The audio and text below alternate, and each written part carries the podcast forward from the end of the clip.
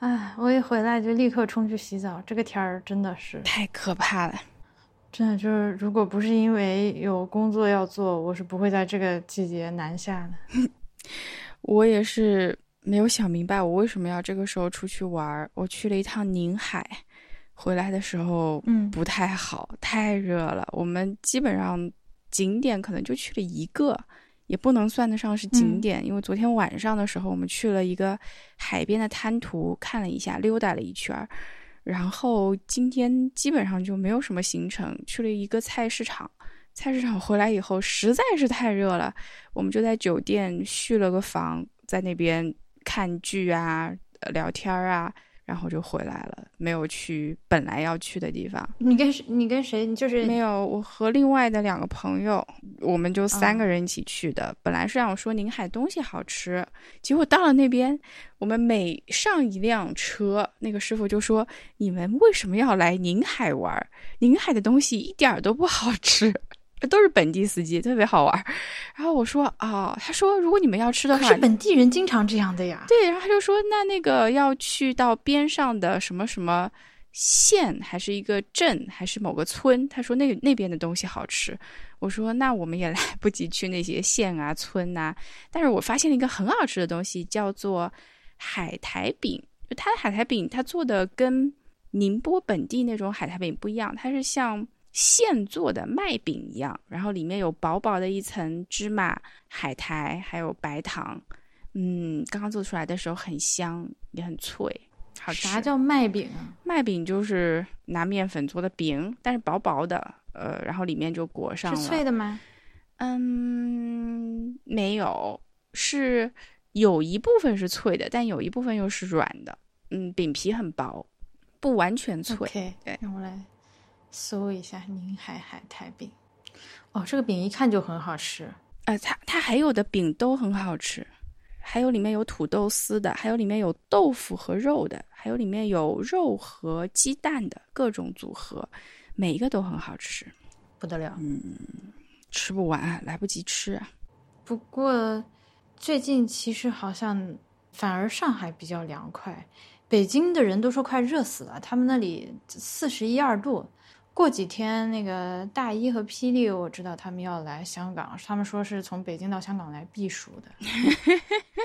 哦，我也不明白这天怎么这么热。但但我在香港已经要死了。我我最近这个一周时间，就真的，如果不是因为来都来了，然后酒店那么贵，我真的无法接受自己来的时候啥也不敢，在酒店待着，我就强迫自己早上起来就出去。香港是怎样的一种热法？你能不能来形容一下？嗯。说良心话啊，我这一周它是比较舒服的那种热，湿度没有高到不可忍受，嗯呃的晒的那种热，那应该还好吧？北京的热其实我很想知道是不是也是这种晒的热，所以虽然四十多度应该还好，我不知道，因为我在杭州三十四度，我觉得我已经不太行了，好热好闷。啊，因为我是特别怕潮湿的、湿热的那种。嗯，那凭良心说，最近不是。他们说香港我来之前下了下了恨不得一个月的雨，就就这几天天气好。嗯，所以呢，嗯，我最近基本上就是到了下午三点半以后，我就走不动，就开始腰疼了。然后我的活动范围一直在维港两岸，我基本上没走远，所以就坐在一个比如说艺术馆。或者什么馆，他们这个两边有很多这种落地玻璃的公共建筑，对，你就往那儿一坐，就冷气嗖嗖的吹，窗外的这个维港上面的船来来去去，天气也好，云彩也好，还有各种各样的鸟，我就就就坐那儿看海，在室内看海，那可以，那可以，那这是我们一种现代人的这种观鸟方式，但一出去就真的不行。没有办法出去。对我最近在靠一种那个清凉湿巾续命，它是一种反正就是个湿巾嘛，但这个湿巾用来擦身体，擦擦脸、擦擦脖子、胳膊、身体，就浑身就是就等于说干洗个澡。就我实在受不了的时候，我就掏出一张湿巾，跑到厕所里面。然后把衣服脱掉，或者衣服撩起来，就是全身上下擦个遍，然后就瞬间缓解，会真的很清凉，很清凉，到到有点冷的地步。那它的成分是什么呀？它只是湿巾，呃，加水吗？还是加了薄荷？还是加了什么花露水？它应该就是薄荷油那种凉。但是呢，体感都是凉的嘛，体感甚至会到冷。所以我就靠这个，再然后在外面走走一会儿，再受不了了就再去再去这样擦一下。因为今天在港岛上面烈日下，哇，我真的很久没有到这种，就是你的影子就在你的脚底正下方的地方，真的，我我已经很久没有经历这种，所有人的就阳阳光就在你正头顶上，然后在这样的天气下，港岛上全部都是山，香港是个山城。又上上下下爬楼梯去看博物馆，哇，那真的是汗如雨下，而且是外面空气也很热，所以你的你的那个热它散不出去。我那会儿真的热的快中暑了，就特别崩溃。但现在你已经好了，对吧？你在空调房间还洗了澡。对我，我抱怨完了，我现在好了。对我昨天晚上也是特别热，我热到 我们有三个女生一起去宁海的，我又热到我在试图跟别人说话，但是那个。汗嘛，汗水不就流到我的嘴巴里面去？我想说，哦，怎么已经变成这样了？后来呢，我因为没有纸巾，但是我又不想用。我的手来直接擦汗，我就让他说让他留吧，就当是做一个什么面膜之类的东西。然后来我两个朋友一回头就说：“你怎么了？怎么满脸都是水？” 然后他说：“你还是擦一下吧，这样看上去实在太奇怪。”因为我就试图发表一下我对这个宁海宁静的小港湾的感想。然后他说：“你还是先不要发表感想了，你还是赶紧擦个汗吧。”我完全懂，我也是，就是我我是出汗能出到那种就像被人兜头浇了一盆水的那种程度的人。是的，你看。我我上次去完泰国之后，我就说我再也不去东南亚。这一次呢，又坚定了我以后夏天无论如何，就除非有人给钱，我是不会来 什么香港啊、深圳啊、泉州也不行。我要等到十月份。我那个朋友也是这么说的，他就说这么热的天，他再也不要出来玩了，在家撸猫不好吗？然后在家喝茶不好吗？为什么我们三个人就走在这个烈日下？对呀，我们就一边哄着他，一边哄着他走。因为呢，他是买了很好笑，他买了一二三零六的。你又来这招？你上次你上次就是靠这招哄着那个那个小朋友吗？在西安吗？不是，你上次就用这招在万州哄着彭老师。对，那你那个暑假班开始了吗？对啊，我暑假班开始了，然后我觉得效果还挺好的，起码我自己玩挺开心的。我觉得小朋友有很多很可爱的发现，就是当我没有什么压力的和小朋友相处的时候，我觉得对我自己也是一种很开心的事情，因为我没有会动怒，我也不生气，我也不着急，然后就带着他们一起慢慢做点事儿，我自己还觉得蛮开心的。嗯，我蛮意外你会出来玩，因为我以为你最近会特别特别忙，忙到都。呃，啥也顾不上，没想到你还能忙里偷闲玩一玩，你真是太厉害了。对，我就觉得我现在又恢复到了现在是夏令营模式嘛，那就相当于礼拜一到礼拜五我有事儿，呃，礼拜六、礼拜天又是空的，那我就想空都空了，我们就出去玩一玩吧，找一个近的。这条宁海的铁路呢，也是才修完的，就是宁海以前是属于台州的，然后我对于浙江的地理从来不太熟悉，后来呢，我去了一个地方叫临海，前鼻音那个临海，然后在 临海这个地方。他说他以前是台州府城，我就已经满脑子问号了。然后后来呢，我这次去到宁海，宁海说他又是属于台州的。我想说台州以前有多大呢？是有多大？我就看了，对我就看了一下，原来就是台州的这一块，以前它现在有一块是在温州附近，有一块现在又划到宁波了，那么就把它。以前的台州给它又打散掉了，所以跟鲁迅那个时候还不太一样。我今天一个震惊的发现就是，我早上在吃一种东西叫做炊饭，它就是汤泡饭，汤糯米泡饭。呃，我觉得还挺好吃的。结果我一抬眼，发现边上有一个柔石中学，再一抬眼，发现边上有个柔石故居。然后后来就想起来了，原来鲁原来柔石不是，我才知道，不是想起来，原来柔石是台州人，他就是宁海人。完犊子了，柔石是谁？就是鲁迅的好基友，那个为了忘却的纪念里面那个柔弱的男人，你还记得吗？一个烈士之一哦，就是他呀。对，就是夸赞他说颇有一点什么台州式的硬气在身上，巴拉巴拉巴拉的。但是他又说他长得很柔弱，就那样那样子的一位烈士，所以我就去了他的故居溜达了一圈，还还搞得还可以哎，我觉得。哦，你刚问我住在哪？嗯嗯嗯。我住在我我我上一次来香港，但这是我第二次来香港嘛。我上一次来的时候是二零二零年初，就是疫情马上要开始的时候。就我在香港的那几天，已经开始出现新闻，就内地开始有新闻出现了。嗯，一月十九号左右。然后那个时候呢，房间是很便宜的，但那个不是因为疫情便宜，是因为前面有那个呃那个运动，所以是嗯嗯路客非常的少，所以就很便宜。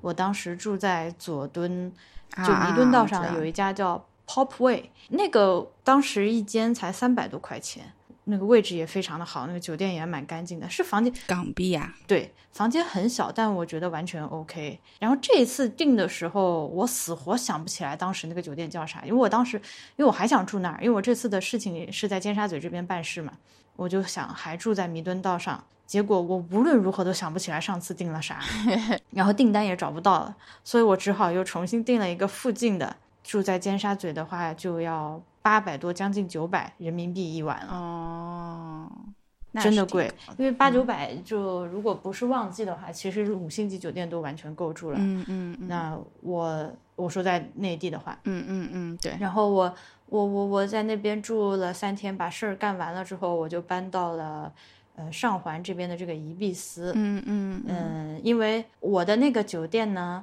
从我正好是我工作完的那一天，如果我要续住，它就会变成一千四一天，然后我就再见，去你妈的！对啊，我就不至于。搬到了宜碧斯。对啊，但是宜碧斯也是八百多一天，所以真的很贵。我在香港这几天啥也没买，我啥也没买，我我就是酒店以及吃饭。但你吃的挺好啊，对啊，吃饭这次是吃的比较好，吃的比较，甚至是可以说是奢侈。嗯，好吃吗？嗯，因为也是有有朋友请，第一顿饭，呃，就带我去吃了那个 omakase 的日料，嗯我都不敢问多少钱。所以你真的没有问啊？你不想知道？我不想知道啊那是你和波比一起去的。没有，就我自己，还好就我自己，不然那两个人要 double。因为我我我我是想，我是特别馋那个啥，我特别想嗯。吃那个生鱼片盖饭，呃，那个我住在村里不容易吃到，呃，所以他问我想吃啥，因为他说了要请我吃饭嘛，呃，我说我想吃生鱼片盖饭，但是呢，我没有想到他，因为我我脑海中的生鱼片盖饭，它真的就是一碗饭，上面是那不就是今天你吃的？嗯嗯嗯。对对对，今天我终于吃到了。那但是他直接把我抓去吃我马卡森，然后我就就哦天呐，就是我之前从来没有吃过我马卡森，因为实在太贵了。然后坐下来了之后呢，我都不知道要怎么搞。其实我当时呢，由于一身汗跑到那个饭店去，我本来还想，用纸巾再擦一擦。对对对，我想拿一张湿巾跑到卫生间去先洗个澡，然后再出来吃饭的。结果呢，那个店员非常殷勤的直接把我整个包收走了，不让我用包。然后我就没有事。那 anyway，后来呢，是因为这一次的工作在 K 幺幺，所呃，再加上我请了振宇做我的嘉宾，那我请人家来当我的嘉宾录节目，嗯，那肯定是我请客吃饭喽。那么我们就在呃 K 幺幺里面吃了两顿饭。K 幺幺是一个非常高级的商场，所以这两顿饭都很贵。呃，一顿是尤其的贵，另一顿呢是比较贵，值得的，值得的。对对对，一个是还不错，还不错，还蛮好吃；再一个是因为确实有经费，所以就还行。呃，但我不太推荐大家来玩的话，去那么贵的地方吃饭。我会觉得 K 幺幺里面我们吃的比较不贵的那一顿叫 Chatterbox，是一个南洋，就是新加坡，反正就南洋餐厅。那个什么海南鸡饭啊，都还蛮好吃的，而且也是比较实惠的。呃，然后我还吃了一家叫做，我会说太多啊，你如果说嫌我说太烦，你就打断我。然后我被推荐去吃了一个叫做陈财嗯记的大排档，呃，这个大排档呢就在宜必思隔壁，它在一个香港叫街市，但其实就是菜市场，它在菜市场的二楼。上去之后呢，一推开门，我整个人就震惊了。它它那个菜市场是，呃，你直接从路边坐一个扶梯上到二楼，二楼呢有一个看上去就不像是给你走的，这怎么看都像是那种员工通道的一个不锈钢的那种、那种那种门。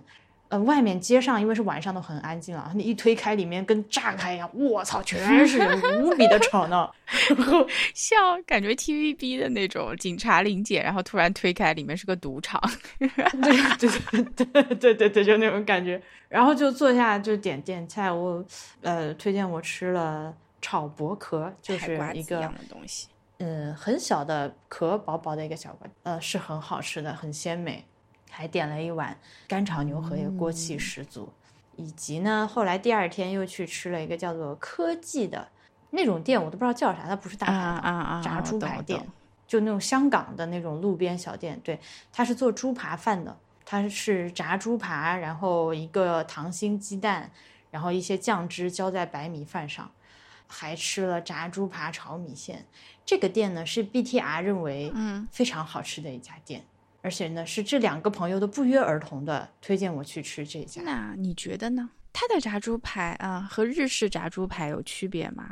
你能展开说说炸猪排吗？嗯它呢是所谓的是上海流炸猪排，嗯就是 它外面没有上粉的，啊，就是那个猪排是先腌制过，然后呢油炸的比较嫩，炸完了之后它不是一整块上来的，它是已经给你切好了，大概麻酱那么大小的一块一块，呃，而且那个猪排比较厚，那个猪排也确实像麻酱那么厚的一块，嗯嗯，是比较好入口的。那天吃了这样一个猪扒饭和一个猪扒炒米线，嗯还点了冻鸳鸯，非常好吃。但是这种店我多少是就是我一个人去会有点紧张，不管是这个夜市的菜市场的这个街市的大排档，还是这种这个科技，都是那种因为他们都完全不会讲普通话嘛，嗯嗯所以沟通起来就是要靠指菜单，说这个这个那个那个，嗯甚至连炒就炒薄壳这个菜，因为是 off menu 的，所以我需要在手机上把这三个字打下来给他看。他说哦有的，嗯，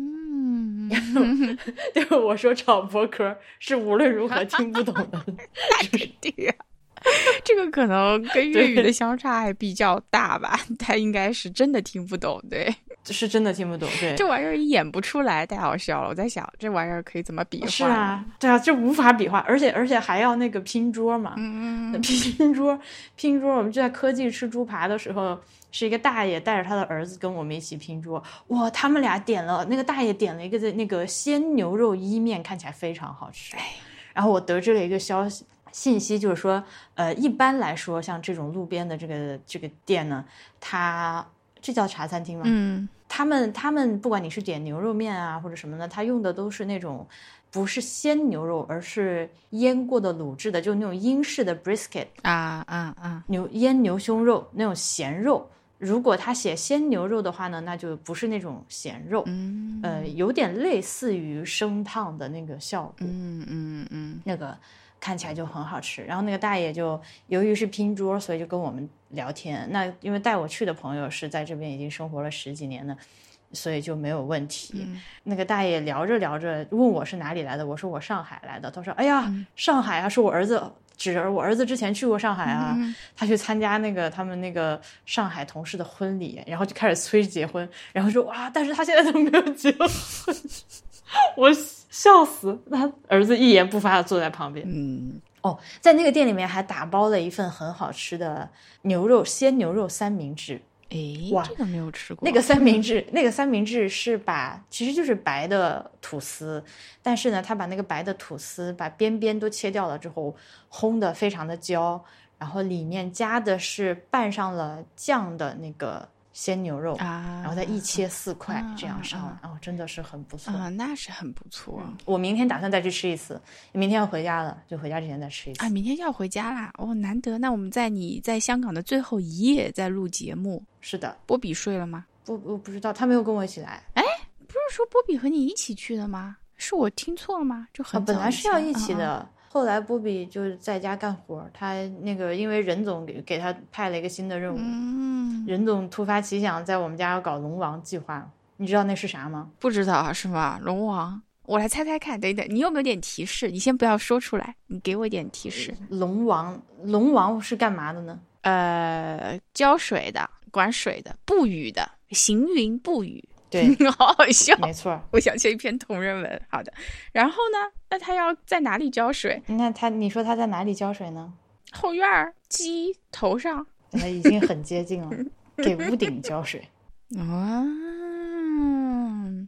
是用于降温吗？天气嗯过于炎热，对，所以呢，就是，呃，其实是任总要搞一个叫自雨亭的东西，就是唐朝的那些那个什么皇帝以及奸臣家里会用的这种奢侈品，嗯，就是 在自己家屋顶上通过下雨降温，然后他想的特别美，就是说这个是这样的。呃，具体的内容大家可以去听《别来年见》，我们那个展开讲过。嗯但简单来说呢，就是在房就屋檐下面安装天沟，然后把水雨水收集起来，有一个大的储水桶。嗯他们昨天给我发的照片，那个水缸的呃已经买好了，巨大一个，呃，两吨水，再装一个太阳能发电板，接一个水泵，就把这个水从水这个这个这个雨从收集来的雨水给它泵到屋顶上，然后用喷淋系统把它喷出去，这样就。这样，它喷出去了之后，雨不是落在屋顶上，顺着房间往下流吗？对对然后又会流回天沟里，然后再收集起来。啊，当然了，这个收集起来的雨水，在这个过程中肯定会蒸发啊，会会会损耗会消耗掉的嘛。对对对，那么还是会给那个水缸加一个人工增水的进水口，就是如有必要就人工增水。嗯，我很好奇，到时候这个运转起来以后能让温度降多少，是挺好玩的感觉。对啊，但是反正就是任总提出这个 需求之后，波师傅最近每天在忙这个事情，他花了大概三四天的时间在研究和采购吧。然后这两天呢，我看他和任总在家就开始在发狠干体力活了。哦，就是呃，如果我没有理解错的话，就是设计工作和调研工作是波比在做，就是这个 idea 是任宁提出的，然后这个设计和采买这几天是波比在做，然后东西买到了之后是他们三个人，因为我不在家嘛，应该聪聪也有帮忙，我估计聪聪肯定有帮忙，所以他们三个人一起在安装，据说已经安了很多了。啊，好好玩呀！到时候我夏天一定要再去看一看，趁着天热的时候来来体验一下。对啊，对啊，我我就说，我就说这个东西，咱就说它能把屋内这个温度温度降低个两三度，我已经觉得很厉害了。是的呀，对啊，但是任总的想法是，那不得降个十度？所以 we'll see。降个十度，开玩笑，怎么可能？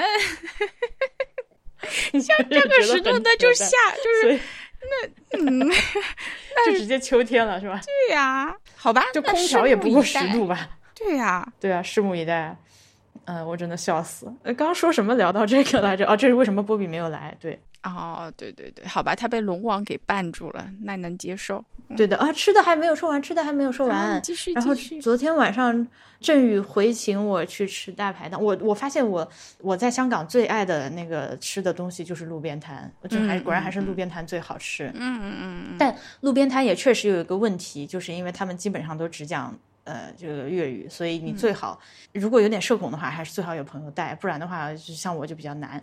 反正他们带我去吃那个海鲜大排档，吃了一个就是都不是壮如儿臂了，是壮如我的小臂的那个皮皮虾，我都震惊了。哦，对哦，你昨天有发照片，看着是那个。那个皮皮虾点的时候呢，我看它有分大中小嘛，什么一百八、一百五十八、一百二十八。嗯，那我以为是就是大中小份儿，呃，就是一盘一百八十块钱。因为我以前吃过的皮皮虾都是那种呃十几厘米长，已经算大的了，就是一拃长的那个皮皮虾。到了点菜的时候才发现它是一百八一只，宫廷玉液酒一百八一杯，他说这个一百八一 是的，好吧？哎这个哎，你居然能赵丽蓉老师的梗，你居然可以熟练运用，你可以呀、你已经不是一个纯粹的中国南方人了。怎么可？南方人也看春晚啊？你怎么这样？这是全国人民知道的梗。不是啊，这两天在香港带我的朋友，他我们今天白天正好聊到这件事情，他就说他不知道宫廷玉液酒多少钱一杯。啊，他不知道。对呀、他就是那种会被会被认为是间谍的人啊，就是对啊，真是难以理解。这个就是因为你南方难到一定程度，这就真的不看春晚了呀。啊，这倒是，就是浙江还没有这么难，那倒是真的。嗯，对，岭南是真的难。嗯，完了那个我们因为确实蛮贵的嘛，所以我们就三个人点了两只，结果没有想到拿上来之后那么大，所以就还不错。就那个已经大到那个他是把那一只皮皮虾斩成两半儿上来，所以就其实点两只就上来四大块，拿在手里吃他妈的就跟啃面包一样，就啃馒头一样，那么大一个。那它的肉质依然鲜美嘛？那么大了不会木吗？是鲜美的，是鲜美的，是鲜美的。嗯，啊，那那我今天也吃了一只青蟹，因为我在宁海，然后也嗯那当然是要吃的，在一个菜场的二楼，对，然后在一个菜场的二楼有一个面店，它烧海鲜面，你就可以外面买了买了海鲜进去，他就给你加工嘛。哦，然后呢，我就我们就点了青蟹，也点了梭子蟹，还点了点另外的小海鲜。我宁海人吃的好清淡，所以我后来忍不住下去要了酱油，我还要了呃醋，它本来就有，还要了一点点辣酱。我觉得不行哎，我的口味现在有点重。然后我们还吃到了一个特别好吃的蛋炒饭，这个令令我感到震惊，因为就像在小红书啊，还有在大众点评上面，我们就看到了一家店叫做蛋炒饭店，叫西店蛋炒饭。嗯，然后我就说这个蛋炒饭店有什么好吃的呢？于是呢，我们就去 试了一试，然后这个蛋炒饭吧，它这个米用的。它真的是一颗一颗 很分明又很有嚼劲的米，嗯，我吃了一口，我就感到了非常的震惊。除了对我来讲口味稍微偏淡一点，那我朋友说是因为我的口味太重的问题，他就说他觉得非常你的口味哪里重啊？呃，那他那个就是真的淡，他真的淡。然后还有就是他还配了一个叫做红烧杂鱼嘛，我没有想到在一个蛋炒饭店，他配的杂鱼也很好吃。反正这一餐让我感到很惊讶，这个蛋炒饭。推荐大家可以的，我觉得不会踩雷。但问题是，也没有几个人会专门跑到宁海去，除非就是这种非常附近省市的。对，是的。可是台州的东西真的好吃。嗯，想想就我也想去，我还没有去过台州呢。宁海也好吃。对，我们可以台州一圈儿，因为这一圈儿现在有的地方它不属于台州了，但是它属于古台州，所以我们可以从它的古台州的府城临海开始，然后再玩到它边上的宁海，很 好笑。我爸根本就说不清这两个地方，然后我爸就是在说你是到底要去哪里，然后，啊，我就说算了，这不重要，反正就是高铁一坐就到了，乐乐不分的地方都会崩溃。然后我今天晚上后来就最后一顿正餐，决定还是去吃了圆梦之旅，吃了一碗那个呃生鱼片盖饭，非常的奢华啊！我想知道多少 money？三百一十八港币一碗。嗯，但我看很丰富哎，所有的料都有。你全部吃完了吗？一粒米都没有剩？对，所以我觉得是我全部吃完了，一粒米都没有剩，我只剩了一点芥末和一两片姜片。嗯，鱼和肉都吃光了。嗯，它里面有一只很大的虾，嗯，有海胆，有呃，scallop 叫什么？呃，贝柱叫对对对对，瑶柱。嗯，但那个那个瑶柱很大颗，然后还有有鲷鱼，有金枪鱼，还有一个白的鱼我不认识，然后还有一大勺那个三文鱼鱼子，所以我吃的非常的开心。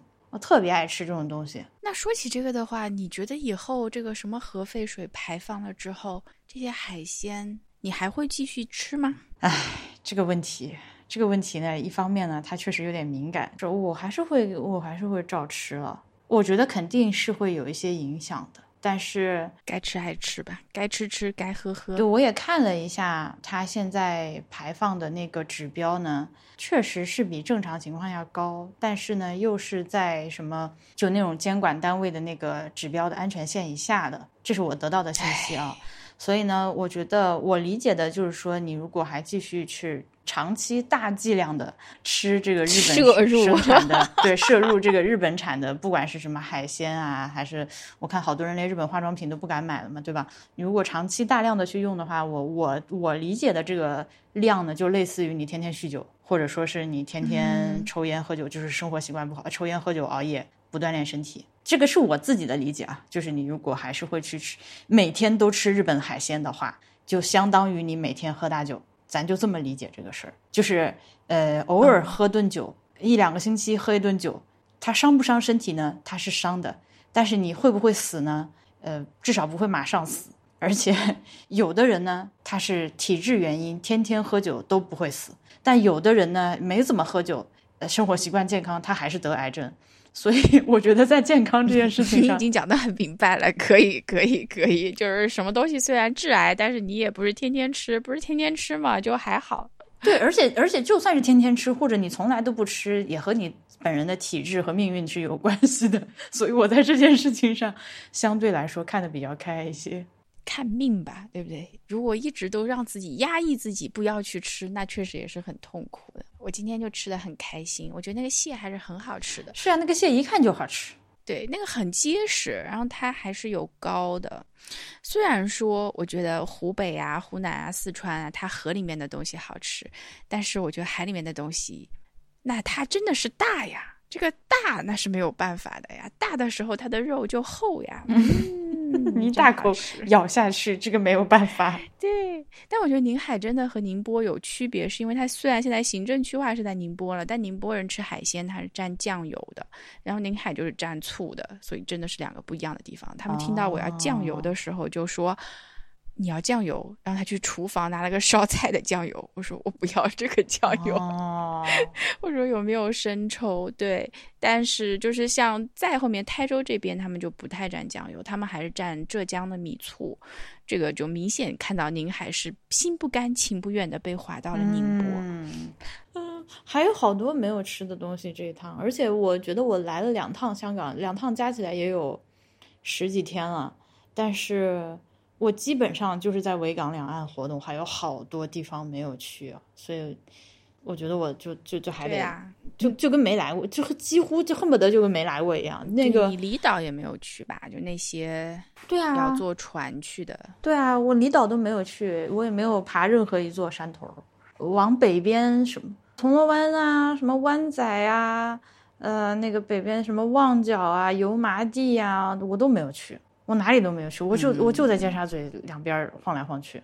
哦，我去了西九龙，其他没有了。没事儿，香港以后要去去，我觉得也还方便的，就是通行证这个或者卡的呀，或者怎么样的呀，刷一刷就好。嗯，你现在这一趟是不是出去很顺利啊？对，非常顺利。呃，我这是这几年来第一次出海关，所以其实还是有点激动的，也有点小激动。我就过海关的时候就，哦，海关，海关。呃，然后从上海出来的话，你这么一讲又很奇怪，就这个好的吧？嗯，那你觉得就除了你在点餐这个方面，要是去街边大排档会遇到点困难以外，嗯，别的地方呢，应该都毫无障碍，对吧？那也不至于哦，我觉得香港的导航软件有点难用，我用的是呃谷歌地图和 City Mapper 这两个软件，我都有在用，它的难点在于香港是个山城。所以呢，它有有点有点，但它的难点和重庆的难点是一样的，你不能怪 Google。对，That's my point，因为它是立体的，所以呢就有点经常突破你的预期。然后你也它，尤其是在比如说在中环那边，呃，码头那边不都是有两层的嘛？你上面能走，下面能走，然后每每一栋楼都是由那个天桥连通起来的。就这种时候，就导航就啊，还有那种。我眼睛都已经看到我的目的地了，他就在那儿，他非要让我再绕一圈走，也不知道为啥。要不然就是香港有一种非常牛逼的巴士，是我这次是第一次坐小巴，我上次还没有坐过小巴。我操，小巴真的是小巴真是堪比武汉公交车的那种，就是疯狂的交通工具。它它小巴站首先不一定有站牌，它地图告诉你在这里等，你就只能相信地图，这里会一会儿会来，然后你就站这儿等。嗯，但我也发生过两次，他就不来的。但不管怎么说，你就在那等。来了之后呢，是一个那种小面包车，然后那个面包车呢，呃，上来，呃，他你可以上车刷，也可以下车刷卡，也可以给现金。这个车和公交车的区别在于，它非常的野蛮。上来了之后，就你下车的时候，一般公交车不都是去按那个铃铛吗？下一站停，这个是你要说话的。你要跟那个司机说，我下到哪哪哪，或者我下一站要下的，然后司机还有可能在呃快到站的时候用粤语喊一声下一站哪里哪里有没有人要下，他或者他还会问一些其他我根本听不懂他在问什么的东西，然后这种时候我就很紧张，我不知道 他要干嘛，因为听朋友说这些小巴它是有可能不按照路线走的，对他会临时会走一条别的路。而且小巴的车开得非常的野，就是从那个港岛上面，我今天坐了一辆二十二 S，从那个香港医学馆就尖道那个地方，一直一路俯冲冲到天星码头。岛上的路又特别的陡，它那么快的速度从坡上冲下来的时候，真的像自杀一样，就好恐怖。然后那个车又很破，那你就发出了过山车一般的声音，我就是啊，我我忍，我强装镇定。然后那个车很有意思的是呢。车上只有两种人，一种是那个老香港本地人，另外一种呢就是什么都不懂的，没有任何心理预期的游客，尤其是内地游客。因为我朋友他就说有，因为这个车实在太野了，而且又非常的社恐不友好。就是你坐这个车呢，你要了解的很清楚，并且你上车下车都要跟司机讲话的。就是你得说话，嗯嗯你如果不说话的话，你就会去不了你想去的地方。所以，所以有很多来香港十几年的人都就是内地人或者其他地方人，没事都不坐小巴，因为他对你的这个心理承受能力是个挑战。但是呢，像我这样的内地游客，由于在地图软件上搜出来，就是从这里到那里有有一辆小巴可以坐，而我们又没有意识到小巴潜在的这种 问题和风险，就会傻傻的上去，然后上去了之后就发现，卧槽，完犊子！今天那个异世界，对。对啊，今今天那个小巴上面到了那个尖沙咀之后，基本上所有人都下车了，就是车上一共只剩四个女人，四个内地游客女人，其中有一个妹子非常牛逼，其中那个妹子上车的时候，我当时心里就默默给她竖起了大拇哥，她一上来。她就用普通话问这个司机能不能用支付宝，然后我就我 哇塞，这个还是比较牛的，因为我在国内我都不太问这个。对啊，然后他又问你到不到天星码头，然后也是用那个呃，不是，他说我要去坐船，你能不能到的？这种我就觉得这种沟通就非常，而且他是站那儿不动。一般来说你知道香港人都很急的嘛，你上车之后，你你你你不管你怎么样，你先进去，你不要站在门口，碍的这个车开不走，所有人都怎么，他就站那儿慢条斯理的问司机，你去不去那里那里那里，然后你用不能用支付宝怎样？而且他还用普通话问。然后后来那个司机就急了，就说你你先不要管怎么付钱多少钱，你先坐下，你先坐下，我要开车。然后到了快下车的时候，他没有八达通，然后他就翻箱倒柜的在身上找找那个现金要投币嘛。然后那辆车是六块六，然后他居然开始用普通话跟司机还价，说六块钱行不行？那如果实在没有钱，真的也没有办法。是最后是给了六块，但我当时觉得也是有点厉害，我真的非常佩服他。这是这是这是你得你得是这种人，你就可以坐小巴而无压力，像我就不行。我我现在就发现，在重庆啊，或者在哪里啊，这些公车的话，确实你上车以后还是可以慢一点儿的。但是在这边的话，有的时候司机就不太耐烦。对啊但我现在觉得更离奇的是，到了荷兰以后，发现荷兰对美国人也特别的不耐烦。因为我们在阿姆斯特丹的时候也是，就是那个电车嘛，有轨电车，嗯如果有美国人上来，他又不懂怎么买票，要要怎么买，然后又总是挤在售票处嘛。不是所有售票员都会跟你讲，你往里面走一走，不要站着这个门口的位置，因为是后门下车的，类似于这样的一个引导词。但是呢，美国人好像又听不懂，也听不懂他的话，然后再加上可能美国的公共交交通系统也不是这样子的，所以他们上来就一直挤在这个门口的位置。对，这样是很讨厌。这个售票员真的非常非常的火大，就火大到就直接就说 “You are stupid, 哦，you are so stupid, too stupid”，就这样在骂他们。这么说也是有点厉害，我真的很意外。对我也很意外，因为荷兰以前是一个非常对游客友好的城市，但是可能今年游客太多了，还是什么，反正我四月份过去的时候，可能我觉得全世界的游客都在看维米尔嘛，反正都都在那边，好多好多美国人，所以说他可能每天心情都不是很好，因为每天都有很多人上车了以后不知道往后走。哦，我今天我朋友还跟我讲，他说你在香港如果被人凶了的话，你就不要往心里去，反正你就不要 take it personal。香港人凶呢，也不是针对你凶，也不是针对大陆，专门针对大陆游客凶，他们是针对所有这种动作很慢的人凶，管你是哪里人，只要你在路上走路慢慢的，或者像我刚说那个姐们儿就非常牛逼，上来之后站那儿不动，开始跟人聊天的这种 就会被凶。对，就不要往心里去。嗯，然后这一趟呢，嗯，基本上啥啥也没干，就是看博物馆，所以回去要录博物志。啊，那你能简单的说一说你看了哪几个博物馆吗？不用，就光说名字就嗯行。嗯，我看了 M Plus，它是一个当代艺术馆。然后呢，看了香港故宫，看了嗯香港嗯艺术馆，还有香港医学博物馆、香港海事博物馆。哇，这么多！我好像还看了个那个哦，我还看了香港历史博物馆，大约看了这么几个。香港历史博物馆，它是新的吗？还是旧的呀？它正在翻新中，就是你现在进去看呢，它有一，呃，它好像是把它那个永久展要翻新一下，因为它那原来那个永久展已经二十年了，所以过去三年都在翻新。那么在翻新的过程中，它就在一楼展厅展了一个原来的常设展览的浓缩版、浓缩简略版的临时展览。就在那个彻底翻新之前，你就先来看这个，是是这样。但香港历史博物馆应该是回归以后建的，还是回归以前建的？呃，反正它之前就是翻新之前的那个版本是 Y two K 左右，应该是回归之后的版本。然后现在要再更新一个版本。这个博物馆呢，也确实是相对而言，当然它也是个临时展了。比较不喜欢的一个，这这次最好最喜欢的是两个，一个是 M Plus，还有一个就是香港艺术馆。我回头在博物志里面大吹特吹一番，真的是。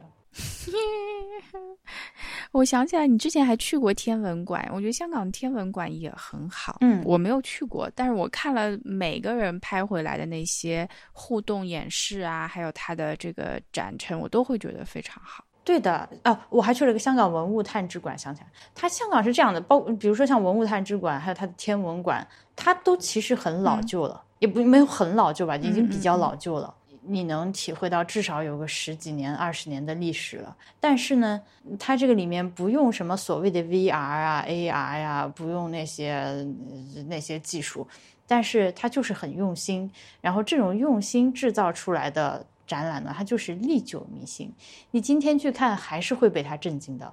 我就想 给你只举一个例子，就是我在那个文物探知馆里面，那个馆我估至少二十年了，很多东西都已经旧了，而且你觉得那个展展厅比较逼仄，呃，甚至空气都已经有一点旧的那个味道了。但是呢，它有一个展项让我觉得非常的巧妙，就是一面墙，你看过去呢，那个墙上在高中低三个位置分别有一个。眼镜那么大小的一个横向的小窗户，一个小缝，嗯，你必须盯呃凑过去看里面是什么东西嘛，啊，那么凑进去一看呢，就是里面是一个建筑的模型，那个模型大概有六七十公分高的一个大模型，但是它并没有选择把这个模型完整的放在面前让你去看。而是让你一定要通过一个它限定的高度和角度，通过这个小窗口望进去，看到这个模型上具体的一个小部分。你的手边有一个转轮，你去转动这个转轮，你的这个模型就会在你的眼前三百六十度的实体的开始旋转。对，通过这样的一个限制，它就非常有效的告诉你应该看哪里。嗯嗯，我觉得这种这种限制反而是一个非常好的手法。而且你通过那个窗户，你如果愿意的话，你还是其实是可以看到整个全貌的，只是你的视线更加集中在策展策展人想要你看到的那个部分上。就这个东西，我为啥要摆在这儿展呢？是因为比如说它这个屋檐上的瓦片很特别，或者说是它一楼的这个门窗的设计很特别，那你就专心看这个。我觉得这个实在是太好了。这个就是经过思考了之后，对，这个是经过思考了之后，就是有重点的展示。咱也不是没有在博物馆里面见过那些很精美的模型，对吧？建筑模型都见的，说实在的，见得多了。但是你经常经过这些模型的时候，就一一带而过，看过去了，就反而是必须要通过这样的一个视线的限制以及明确的指引，你才能知道这个地方为什么要展出这个模型。嗯，你说的这一段非常好，这就是厉害的策展。对，这就是为什么我现在做的夏令营，我觉得跟别人的夏令营不一样的地方。嗯，那当然，跟你讲的就是差不多，因为 知识就是在那里，我只是用了一个不一样的方式去展示它。我应该把这句话记下来，作为我的广告语。好的，聊着聊着，突然有了一句广告语。呃，然后这个探知馆旁边，它这个探知馆在九龙公园里面。九龙公园是一个很大的城市公园，然后里面有一个很不错的游泳池，那个游泳池只要十七块。对，所以下次波比来香港的话，我会一定要让他带泳衣过来。香港是每一个区都有自己的这种公立游泳池，又干净又好，而且还特别便宜。而他不要求你必须是香港身份，他露天室内都有。对，谁都谁都可以进去，刷八达通就进去，就十七块。它那个露天的泳池好可爱，分好几块，还有上上下下，还有瀑布。然后我就看到有人就是在那个瀑布下面冥想，没在下面 就被水冲。九龙玉太子要开始，要死。对的。然后当时我跟那个振宇和 c o n y 一起去的，振宇就跟我说，《My Little Airport》有一首歌就叫《九龙公园游泳池》。然后那个歌里面唱的就是什么九龙公园有个游泳池，我很喜欢游泳池，游泳池里面有个瀑布，可以在里面冲。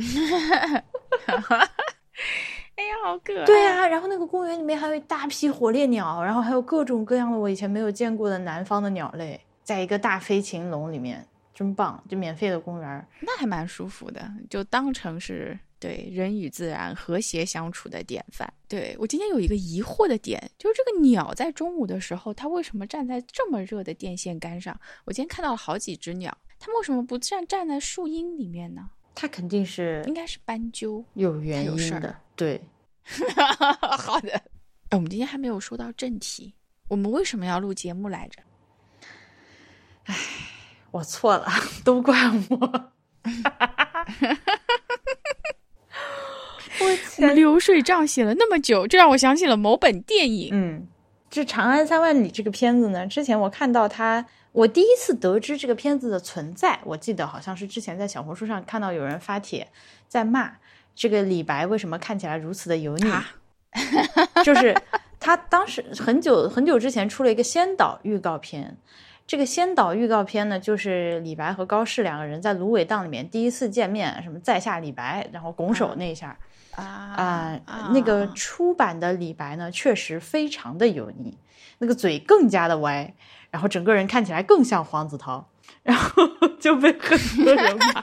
我一直看片儿的时候在想，这个人像谁，那个人像谁。我觉得杜甫也像某个演员，但是我没有想起来像谁。嗯，我告诉你像谁，像那个谁，哎，那人叫啥呀？就是演呃，对，我想不起来名字。贾樟柯的那个《山河故人》里面跟张艾嘉谈恋爱的那个小伙儿，呃，董子健，董子健，嗯，像董子健。然后这个高适长得，我看有人说像武大靖，就是那个短道速滑那个，哦，是有点像。对。然后那那个王维呢？其实这里面最好看的是王维。王维像唐僧啊。王维难道不是那个唐他对吧？是上海美术电影制片厂出的那个以前的那个版本的唐僧。然后那个公公，那个公公特别像博物馆里的唐朝的那个文官俑还是武官俑？嗯嗯嗯，是的。我还是我是在宁海看的，我跟我三个朋友，因为夏天呃不太热了嘛，我们到了宁海站以后下来，我就说我已经订好票了，我们去看一场电影，出来就凉快了。然后他们就表示很疑惑，说这是什什么操作？我就说，因为我考虑到大家肯定不会想去别的景点，那么热，我们就去看电影。然后我就说，这个《长安三万里》是我朋友推荐我去看的，他们就说好的吧，然后我们就去了。我们坐进去以后，就裂开。然后严严格来说，严格来说，我先你先让我找补一下。严格来说，这个不叫推荐，这个我 我我不是说这个电影很哎，我不是说它很好，你要去看，我觉得它有看头，我但是我没有想到你会带别的朋友一起去看。这就是你，因为我很相信你，然后我觉得说，就像你说一家店好吃，我就带着朋友，然后我们点好了所有的饮料。我说这有一百六十八分钟，这是你告诉我的数字。我说，所以说我们饮料点好，然后我们就进去可以看了，然后特别期待就说啊，这是一个下午很好的安排。看到一半，后面两个人已经走了，就一一共五个人开场的时候，我们三再加另外一对情侣。看到一半的时候，我忘记哪个情节，他们就走了，就变成我们包场，然后我们就开始 一边看一边吐槽的模式。我想说没有人了，对，我我我我我还没有说完啊，那个我一开始看到他是因为油腻嘛，呃，我当时在想，操，回老子李白。结果过了一段时间之后呢，好像由于这个网上的这个吐槽的声音实在太大，所以呃这个主创就重新给他的这个李白的建模做了一个调整，重新 render 了一次。现在的这个你看到的李白呢，比原来设计的那个人物形象要不油腻了许多。现在这样我也只能是勉强就这样吧。I know，好的吧，就是这样吧那样子。那以前那个我都不想再去看了。是的，然后呢，呃，我之前去电影院看别的电影的时候，看到了这个预告片，然后我就决定去看一下，因为他讲的是李白，李白我毕竟还是很喜欢，所以我想，我我就想知道他哪怕不好，他有多么不好，以及到底要怎么糟蹋无理李白，对不对？所以就还是去看，我很想知道，他如果题目改成《高士传》，有多少人看呢？肯定没有人看了。你看，他就是要借李李白这个 IP，然后他又把这个 IP，嗯，是这种借法，我就没有想到啊。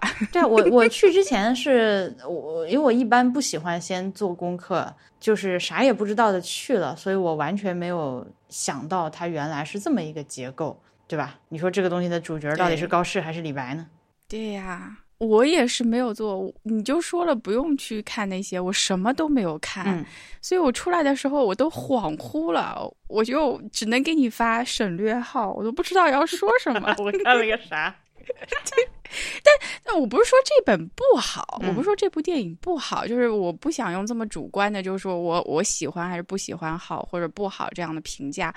我只是在想，就是他到底是为什么他搞了这样？就长安三万里，然后我看着看着呢，我开始觉得说他是想把这种诗歌的这种美好的一面表现出来，但是他一点儿也没有表现出来。我觉得只有全剧只有一个高潮，就是我把我那朋友拉住了，因为他说他憋不住了，要去洗手间。这个时候呢，刚刚开始，就那段《将进酒》要开始嘛。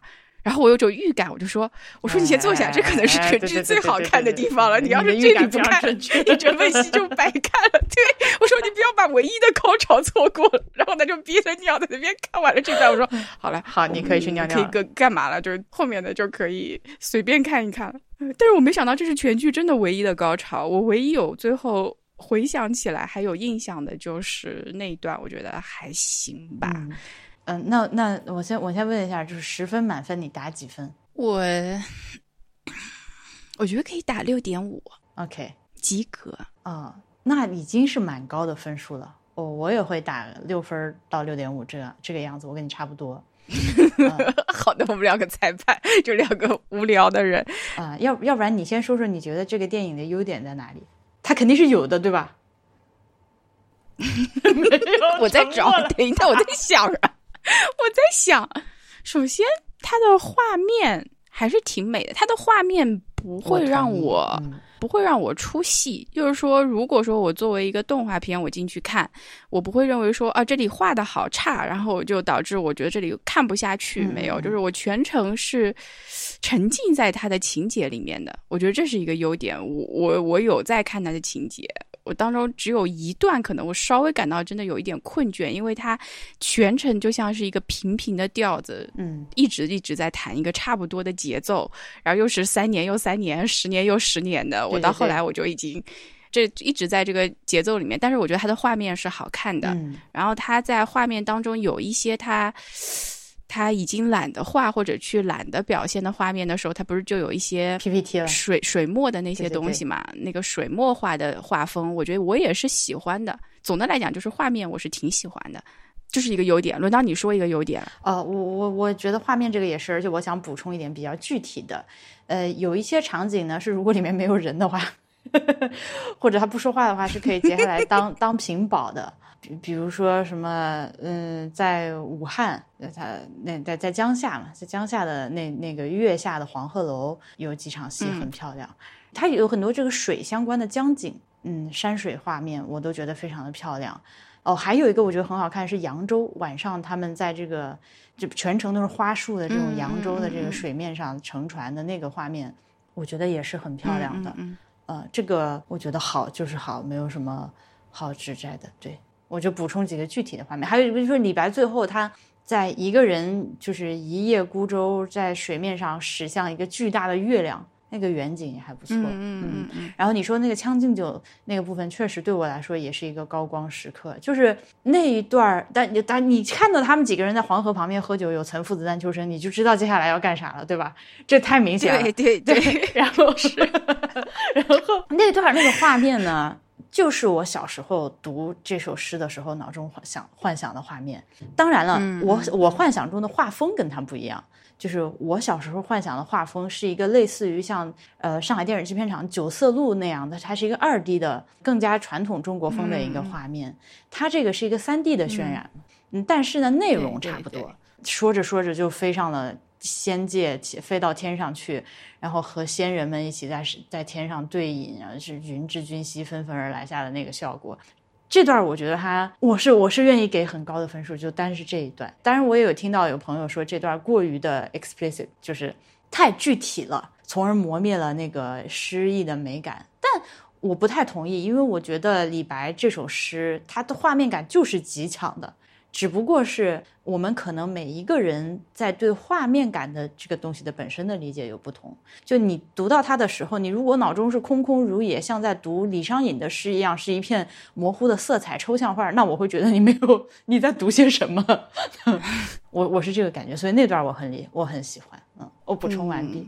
我觉得每个人，就我接着你这个先说一点啊，然后你还得自己再想点优点，因为这个优点是我想的啊。我觉得他这个画面呢，我挺喜欢，是因为他当时配合着音乐和这个朗诵的节奏，我觉得这是唯一一段我觉得在电影里面觉得节奏、还有音乐、还有画面都比较搭得上的一段，然后它有凸显出他作为一个。动画片的特质，因为我同意你朋友说的那一点，是说他把他的诗意磨灭了一点。但是，因为它是一部动画片，就是他如果没有这个具体的意象的时候，我也很难想象说，那么他这个《将进酒》他要怎么表现呢？就是当然每个人眼里的都不一样，但他又不能弄成像就《阿修罗》里面那个什么叉 P 屏保那样子，就就是就是那种魔幻的镜头。那么他一定是要有一个具体的。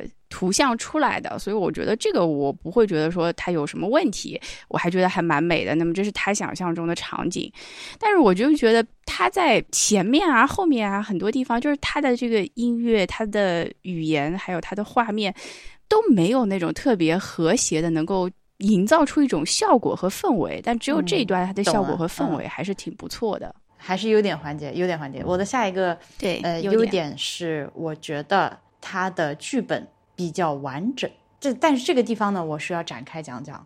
我不是说它剧本好的意思，就是它还没有到一个非常成熟的好的剧本。就以我来看啊，但是呢，我觉得它这个剧本的结构，最后的这个网是收上了的，这个罗织是成功的。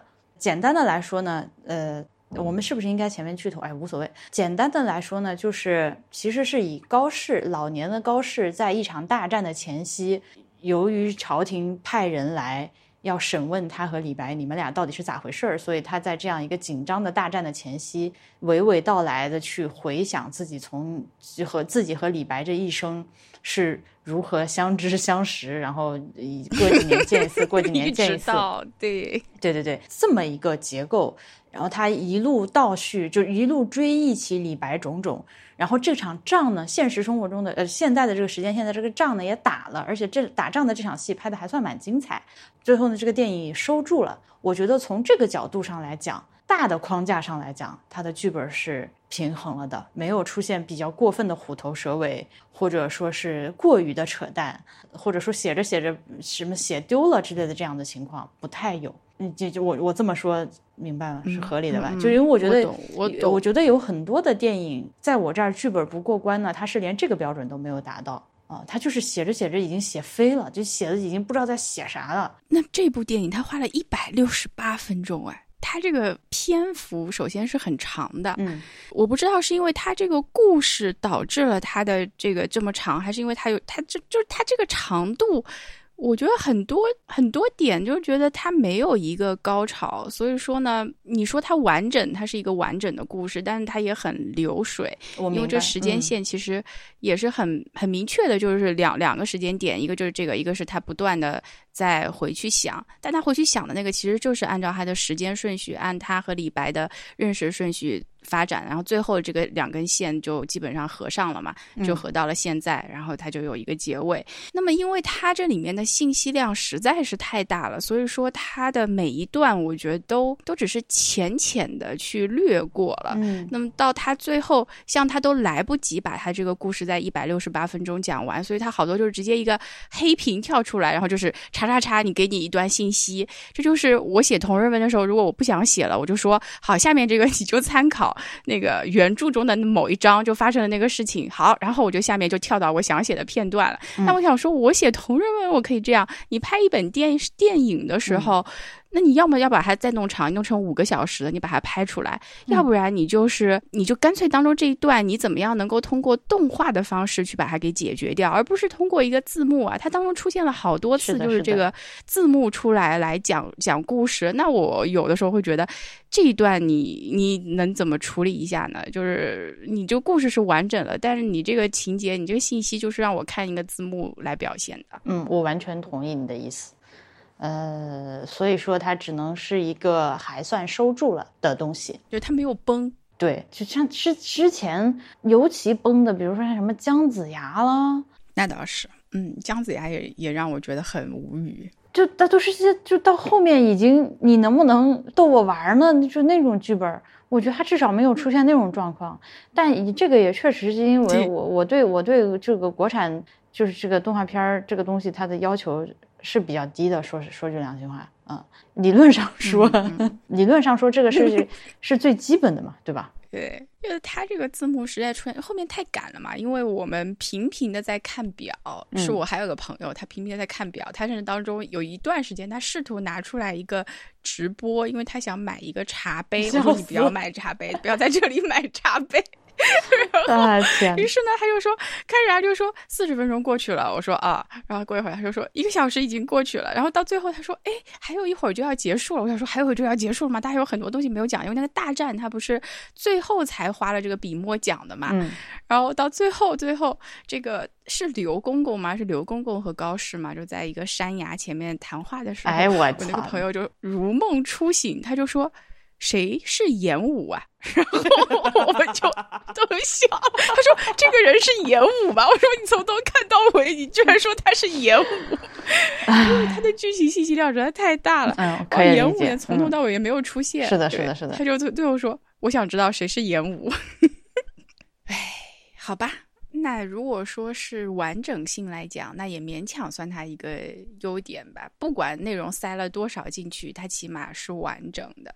他把故事给最后到讲到最后是给他讲完了，还有一段类似于升华的东西，就突然到最后他来了一段像命题作文一样的升华。哦，最后那个太搞笑了，最后就是那个就是屏幕上就一一堆这个唐朝诗人英雄谱的那个画面，我真的笑疯，什么鬼东西？诗宝对，也不是，因为它里面我觉得是是叫很多小朋友，当然也有去念的那些诗嘛，嗯。好吧，我再想一个优点，还有什么优点？动作的话，还动作设计，这个人物的动作还行吧。这个打戏打的时候还行，运镜还可以。对，反正反正比标人强。标人我没有看过，哎，我就觉得还流畅的。首先，然后呢，你也知道他这个视角的转换也没有很乱。除了一个视角让我感到很诡异，就是他们有一场在相扑的过程中，高适和李白在相扑的过程 中，这个这对对，这个是我要放在我在说，这个是我要放在缺点环节讲到啊，这个是缺点环节，这是缺点。好的好的好的，我我想不出别的优点了，我可能就只能到此为止，不然就要硬扯他的优点了。确实，呃，那个高适第一次进长安城，我不知道你还记不记得，呃，有一个长安城，但是这个梦。就这个设计就非常的俗套了，一个人骑着马来到城墙前，给一个从城外看这个城门的这个远景的镜头，然后一个俯拍的镜头，就是顺着这个城市的中轴线拍过去，又拍一些这个街上的街景以及一些贩夫走卒这个市井小民，然后再拍回这个主角的马蹄，再拍回主角，就是对吧？这个是我们在各种各样的影视作品里面看到一个小年轻第一次进到一个城里面，都是这种这种操作。但是呢，它里面的长安城的配色至少是对了的，基本上嘛，对了吧？当然我也不敢说对这个我对古建筑不了解啊，但我能确定的是，唐朝的建筑不像很多其他的电影、影视作品里面拍的那样是灰扑扑，是黑棕黑色的建筑。唐朝的建筑外面是要刷朱漆的，嗯嗯，对，是红的，是很热烈的颜色。那至少我觉得这个，嗯嗯，呃，算是还不错吧。对，可是他我我我就觉得他的镜头从头到尾都是一种比较我们熟悉的镜头模式，他没有任何的在这方面花精力去想一些，哎，除了一个地方，就是我我之后我们可以说的地方，就另外的镜头都很普通，你会预想到下一刻有什么镜头，它并没有让我觉得很新鲜。是的，就这个分镜让你来做，它也就是这样的。对，就让 AI 来做也是这样的。我甚至觉得，就这本剧，它 从头到尾你都可以让 AI 写，就写完之后你可以让 AI 来绘图，基本上也八九不离十。对，那么优点环节就结束了，是吧？我没有了，我没有想起来什么。哎，没有，没有什么优点，凭什么还能六点五啊？对对，所以说我觉得这样，我要把我自己的这个 评分标准给它圆过来，是这样子。我觉得啊，嗯，因为我这个人本来就挺喜欢李白的，所以说呢。我觉得我进到 这个电影院里去看了这一部电影之后，我是受到了一个冲击的。所以说，在那样的情况下，我会觉得可能我给的分数会过低，于是我会想要说。我不能这么不公平的去对待这样的一本作品，因为那样子我会觉得我会全都是吐槽嘛。我会觉得那些缺点会让我感到很刺激，因为如果是优点的话，我可能不太看得到他们，他们可能就是我觉得那就应该是这样的部分。然后呢，那个缺点又因为太刺激呢，会影响我的这个打分机制，所以我就觉得说，它不管怎么样，应该是一个合格的作品，因为就像你说的，它故事是完整的，然后它画面也是正常的，它也没有那种。让我感到它。它可以就是直接直接让我弃剧的这样一个部分，我也看完了。对对对对对。那只要是我能看完的这样的一个东西，我就给它六分六点五分，就没有什么问题。但这个缺点部分，由于本来我就很喜欢李白，他就很刺激，所以我我会觉得我可能不知不觉中会放大那些缺点。那我还我在打分的时候，还是要保证我的相对来讲比较客观一点。嗯，对不对？我就会胡扯一通，看似很有道理的东西，其实就是我我下意识直觉就给他打了这个分儿。那么缺点环节，哎呀，缺点环节好多啊，怎么办？我都不知道从哪儿开始。从我就觉得他选选这个人，他选高适，我就不知道为什么，就是他选了这个高适，我觉得他是唐朝诗人里面的中上。然后他做的这个事业，就你撇开诗人不谈，他做的事业可能就是普通人里面的中上。然后他的那整一本剧，我们刚刚打分也是六点多，也就是整一本电影就差不多，也就是一个中上水平。所以他就是一个中或者中偏上一点的，在讲这样一个中偏上的这样的一个人物的故事。那为什么呢？他为什么要选这样一个人呢？是觉得他代表了一个。普通比较接近一个普通人嘛，不是一个天才的生活，所以他就选了一个勤能补拙的这样的一个人设的。嗯，我其实你直接就说到了我最讨厌这个电影的地方，就是我觉得他的立意，嗯，他说到底呢是一个建功立业、报效祖国、考公考编。投身仕途 的这么一个东西，那高适这个主角呢？反正主创团队说，之所以选他，就是因为他是唐朝的这些大诗人里面一个在传统意义上正道上走的最成功的人，他们选了这样一个人，然后 以这样一个人的视角来讲故事。所以就是我当时是看完了之后，我在跟波比说，就是这是一个朴实的想要当公务员的河南农民。呃，家呃家道中落的、朴实的，想要当公务员、报效祖国的河南农民和他的放荡不羁的天才男友的故事，就是，啊，我我对啊，我就在想，这这故事怎么会这样？就到最后了，你能喜欢上高适吗？就这样一我不能啊。为什么是这样的苦涩的一个故事？就是，他就说我做人要很小心，因为不然的话，我可能就不能在这个位置上面了。那我有我想要做的事情，就是整一个片子就让我觉得高适这个人他就很苦涩，然后他也是一个不太放得开的人。然后呢，对，就像你说的，有一个放荡不羁的这样一个男友。对呀，但他就是中国普通人最大公约数啊。这高适的这个价值观是非常明确的，就是最传统的那套，就是山东男孩价值观啊。虽然他是河南人。就是 对，一会儿河南一会儿山东，我跟你讲，你下面评论区要乱了。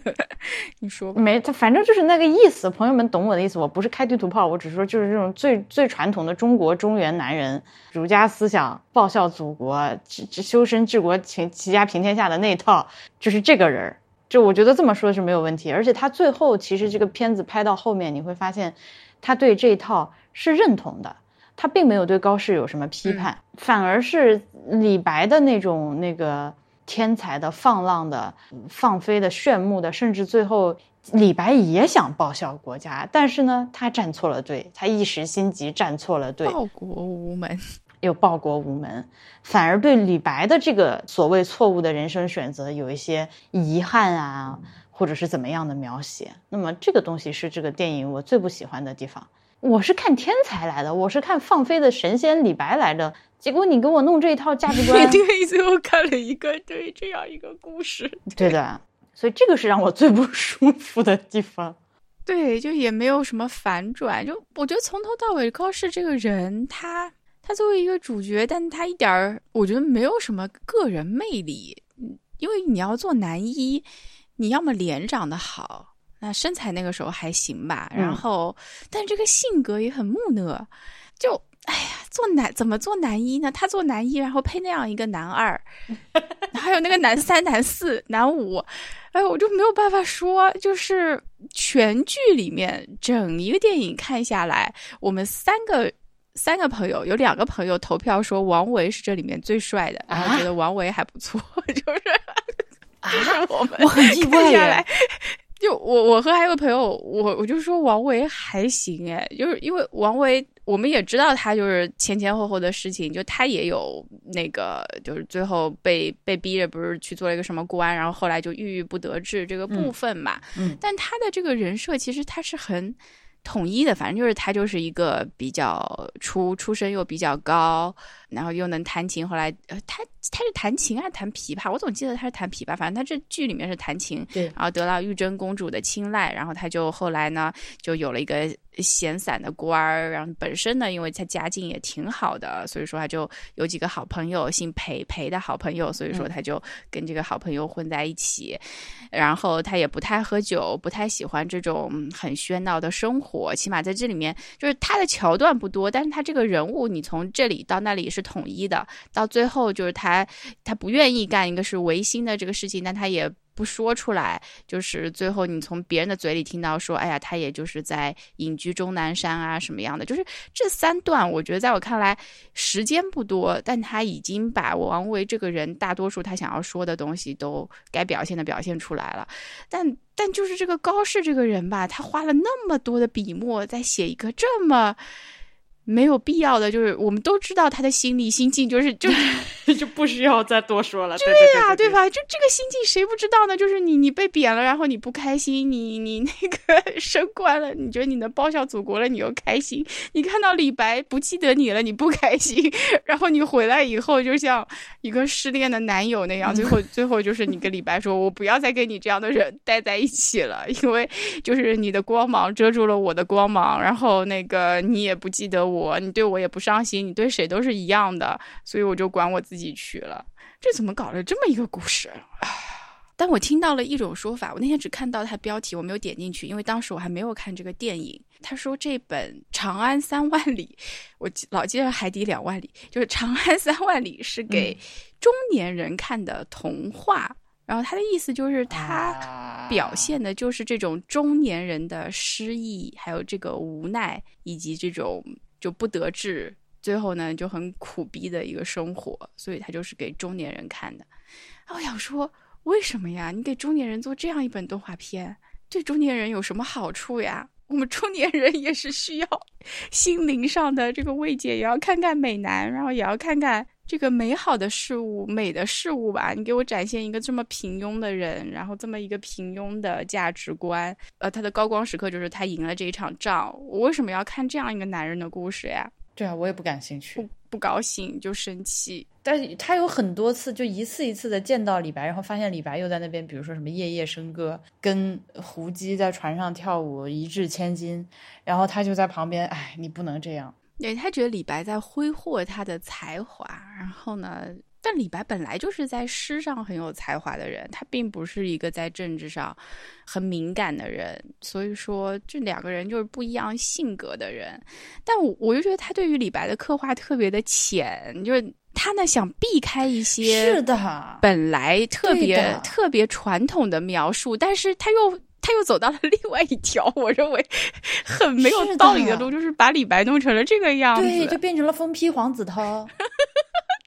对对对，你说黄子韬，我想起来这个脸像谁了？我从头到尾就觉得他，他疯到什么程度？就是首先他骑的一匹马的颜色和高适的马的颜色是不一样的，然后他就直接说高适偷了他的马。后来我一看他的马，这两匹马谁能搞错啊？这不是有病吗？对啊。然后还有一个镜头，我朋友就不要吐槽，把我给笑死。他在逃亡嘛，那个安禄山可能要追杀他的，不知道了一点什么他要谋反的证据，结果他就很小心的闯到这个房间里面来，左看右看看外面没有人，对不对？然后他才跟别人在讲这个事情，结果突然后面出现了。三个人，就郭子仪还不是他一个人，还带两个侍卫。然后朋友就说：“他刚刚到底看的那么仔细，在看什么？” 我因为很想说，我也不知道他在看什么。就阴影里突然冒出来三个人，他们谁都没有发现。对，就是非常扯。就是李白的形象，他其实是非常 bother 我的一件事情。首先，我当我们说起所谓诗仙李白的时候，一个飘逸潇洒的酒蒙子，但总的来说，绝大部分人想到他的时候，其实是一个中年人的形象。这可能和课本上的插图有关系。嗯，对对，小时候的李白什么样？少年李白，然后他是一怎样一步一步从一个相扑少年变成一个啤酒肚，变成啤酒肚。对啤酒肚白斩鸡中年，我觉得形象上的问题，我其实都不是特别的在意。就是他的那个，当你说到一个人是一个潇洒的天才，自视甚高，然后又爱喝酒的时候，其实他可以有很多种具体的潇洒的方式和不羁的方式，对吧？有没有一种可能，就是李白这个人呢？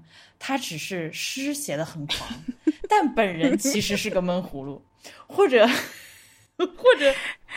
或者他是在以流川枫的那种方式在哭，就是话比较少，就是喝酒也有可能。对，那他喝酒就是他话应该是不少的，就是在我眼里啊，就每个人眼里都可以有，因为没有人知道李白到底是怎样的。就是他这个刻画真的很浅，就是他是一个疯了的人。对对对，我觉得他从头到尾这也太嗨了吧，就是太。这个声优我太佩服了，从头到尾讲话都能在这么高的调上一直讲。对，而且他不是亢奋吗？他不是嗑了药吗？那还能怎么办呢？而且他说话的时候的那个动态就还是非常的迪士尼。对对对对对，就他一一定要有个手，他就是个多动症儿童，手在前面不停的指或者怎么样，反正也行吧。他的这个版本的李白呢，我倒不会觉得有多么的离谱。我相信会有很多人看到李白。像他们刻画的如此的，就是字面意义上的狂放不羁，就是放浪形骸。对，可能会觉得比较贴，但是对我来说不是的。我觉得这个太浅。嗯，是啊，我如果说我能认同前面的人说，它是一个拍给中年人看的一个比较带有苦涩意味的动画片，那它也就不应该就是就又在里面很生硬的穿插这种这么浅的东西。那它可以直接往深里做。呃，我觉得也是一个。也是一条路，但他也没有，也没有搞什么政治太黑啊什么，他又回到一条很浅的路上，就好像我如果说我是一个家长，我为什么要带小朋友来看这样一个李白啊？就是我背这个人的诗对我有什么好处啊？就这个人我看起来没有什么魅力，就是有一点点疯，然后他还。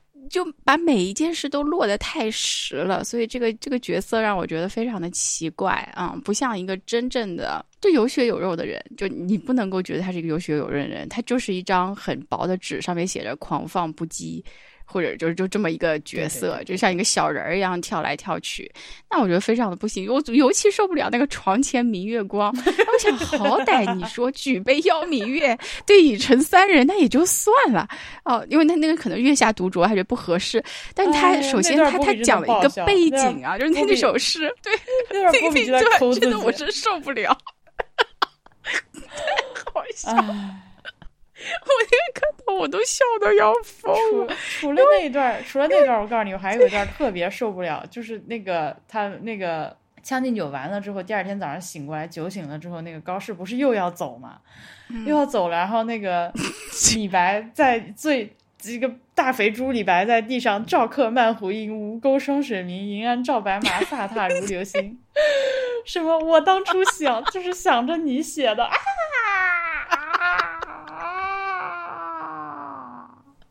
不是那那段整个运镜很绝，就是我们我已经逐渐我已经逐渐想要接受他们这个每一见面就要相扑的这个传统了。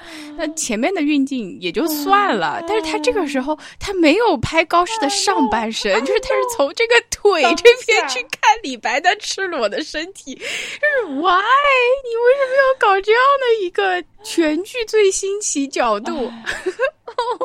无法忘记的镜头。太傻逼！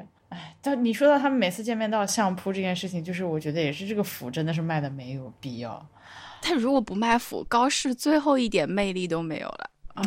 他连肉都卖不了的话，他还有什么魅力啊？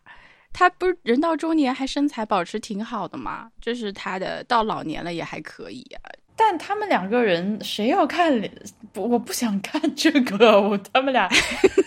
他们这个人物造型又不是美型内挂的，一个像黄子韬，一个像武大靖，腿还那么短。对对对，他都不是五短身材，是已经是他他这个人物造型，这个人设就是上身比下身长的这么一个人设。谁要看他们脱光了在那边扭来扭去？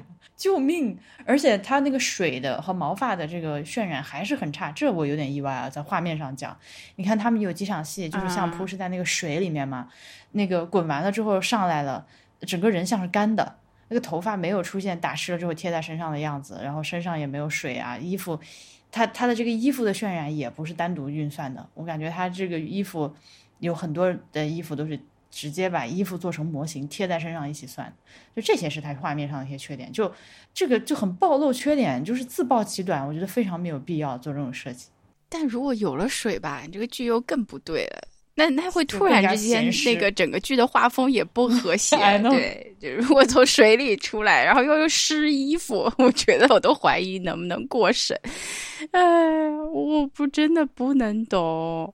还有一个就是我，我特别不能对我真的很多要吐槽的地方。你先说，他不这个卖腐不光体现在他们两个相扑，还有那种就是，比如说我来赴你的一年之约、十年之约，结果你什么都不记得，然后我好心碎的，就这种归怨的感觉，简直是。然后。那个我来了之后，嗯，对就是你的老实人男朋友从乡下来找你，结果发现你又有钱，然后就和和和就就是和全城最帅最美就是最浪的一群人玩在一起的那个委屈的感觉，就搞得像个夜店，你知道吧？我我就觉得这是唐朝夜店风，就何必呢？你一定要搞成这个样子？他九中八仙歌嘛，所以他是故意要把这些人弄上来。对对对，全每一个都要出现。九中八仙歌，他一定要。塑造成啊，我我没办法想，这简直就是一个谁要看一群这样 中年人在那边，就是喝醉了之后，就所有人，而且他们每一个人都丑丑的，就看起来就很臭的样子，在这边喝醉了酒，然后他们还要拉着那个王维，强迫他还跟着一起喝酒，我就哎，救命啊！对，所以王维最后逃了嘛。那我觉得那段还挺好。不过姓裴的那个妹子叫什么来着？我忘了，抱歉。这这这里面我更又一个要吐槽的地方，这里面哪一个妹子能让人，就根本就没有妹子，讲了一群男人的故事还没讲好。对他那个出场有呃有一个在船上跳舞的那个舞姬出场，我真的是非常的不爽。他这个建模啊，他这个对于就是女性妹，当然了。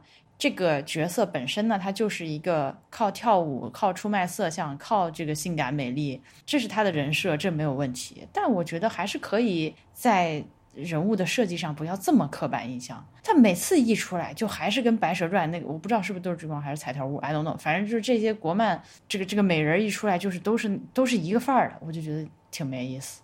嗯，对，这里面他可能已经刻意的避开，他一个是刻意避开了这个。女性的这这个部分嘛，就最后只有这个李白的夫人稍微出场了一下，还有一个要是刻意避开了这个政治的部分，就是他写了这个打仗，但是他刻意避开了李白在宫中的这一段东西，因为高适也看不到，所以他干脆就全部都不弄。公主有那么他高适啊，公主有出场，但是就是他没有。就常规的这种杨贵妃啊，什么高力士啊，脱靴子呀，就那种，他可能就是刻意的去避开，但避开以后又觉得说，这李白这形象真的特别不饱满，这李白真的就跟纸片儿一样，对对对，然后又特别的特别的考据，又特别的这个实，就像你是的，是的，是，之前说的那样子，这有什么必要？他写一首诗床前明月光，他非得要是那个什么兄弟分家，他没分到钱，然后大病一场，然后起来以后思念故乡，他才能写这样的诗吗？就你写作文的时候，你不能有自己夸张的部分吗？就你想象一下你自己在哪儿，你想怎么写不就怎么写吗？他 他一定要每一个都是这样有感而发，我觉得很无语。是的。对对，然后女女性角色的话，其实除了我刚说这个胡姬之外，还有公主以及，呃，一个女扮男装的舞剑的妹子啊，对对对对对，呃，以及那个在高适在玉真公主的宴席上，嗯，演出之前不是还偷偷偷瞄到一个美人嘛？那个美人第二天还在马路上遇见了他，那基本上女性角色还包括李白的这个夫人出现一下，就那么几个没了，结束，而且全部都是纸片儿。哎，都是纸片儿，没有任何发展。李龟年好丑哦！李龟年是一个丑角搞笑角色，然后他李龟年故意给他设置了几个那种就是傻逼搞笑的，就是那种故意搞笑的那种儿儿童像搞笑的东西，我看小朋友都没有笑。那当然笑不出来啊！真的有什么好笑的呢？那我我都不知道他是定位给中年人看还是给小朋友看。就是小朋友看到这本，我觉得他不会觉得有趣。就这本从头到尾都不有趣。再就是突然就会开始背诗，然后背诗又背的这么死板。他们一一背诗，波比就开始抠抠我。那是的呀，这个诗词在背的只有我们三个人在那边都没有。都没有办法让那种尴尬的气氛能够化解一下，就是啊，又要背诗了啊，背诗了啊，好好，我就要猜是哪一首诗，对，啊，但因为我觉得李白这个角色，就是他，他有那么多可以挖掘的地方，为什么偏偏就要挖掘他这个，就是去考据，去考据他那些那么没有必要的事情，什么他一家里面这样子，什么兄弟分家，然后他没有钱了。然后就落到特别实处，就是你你活生生的，就是把一个林黛玉搞成了那种高恶的后四十回里面的形象，他就是什么吐血了，还吐了一口痰出来了。就谁要看林黛玉吐了一口痰出来？那林黛玉本来就是仙的，她的她的她的她的形象本来就是有点虚的，没有那么实的啊。然后再加上她就李白的渣是那种，我觉得是。